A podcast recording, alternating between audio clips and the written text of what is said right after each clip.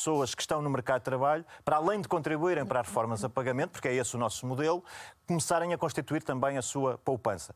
Isto tem, obviamente, uma questão de financiamento tem a ver com, a, com, o financiamento, como é que se faz a transição. A nossa proposta é aquela que o, que o Rui Pedro uh, referiu, que é financiar com o resultado da privatização da Caixa Geral de Está fora de, de hipótese, porquanto nós não perspectivamos nenhum tipo de privatização de, nenhum, de nenhuma parcela de capital da Caixa Geral de Depósito. As propostas como faz a iniciativa liberal, de privatizar uma parte da segurança social, correm sempre mal, são sempre desastrosas. Não, não é basta verdade. que é se ponha mil, basta que todos os trabalhadores contribuam com mil euros para um fundo privado, acabou-se de criar um rombo no ano de 1.700 milhões no sistema das pensões da segurança social, das pensões a pagamento. Mas vamos ver o que acontece quando esse negócio é entregue aos mercados financeiros.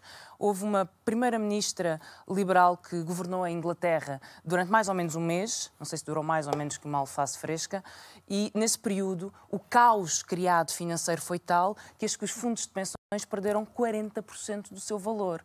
O que quer dizer que quem se reformasse naquele momento e tivesse uma reforma dependente das pensões de mercado, perdia 40% do valor das pensões apenas porque houve um primeiro-ministro liberal irresponsável que rebentou com os mercados financeiros. Nós precisamos diversificar as fontes de financiamento da Segurança Social, procurando novas formas de financiamento, através, de, nomeadamente, de rendimentos do, do capital. Não é contraditório eh, que querer acabar com as eh, SCUT mas depois o Estado usar essa cobrança de portagens para financiar a segurança social? Não, nós estamos a falar de solidariedade, estávamos a falar de combate à pobreza, de solidariedade nacional e o interior do país tem ficado sempre para depois, sempre para trás. E o fim das SCUTs é também uma, a solidariedade de um país com uma grande extensão do seu território que foi ficando sempre esquecida. Nós estamos a falar de cerca de 150 milhões de euros por ano. É disso que estamos a falar quando estamos a falar da receita que nós retiramos da, das, das, das SCUTs, das ex-SCUTs. Quando se fala no alargamento das fontes de financiamento e, por exemplo, ir buscar através da cobrança de portagens, então se calhar era importante começarmos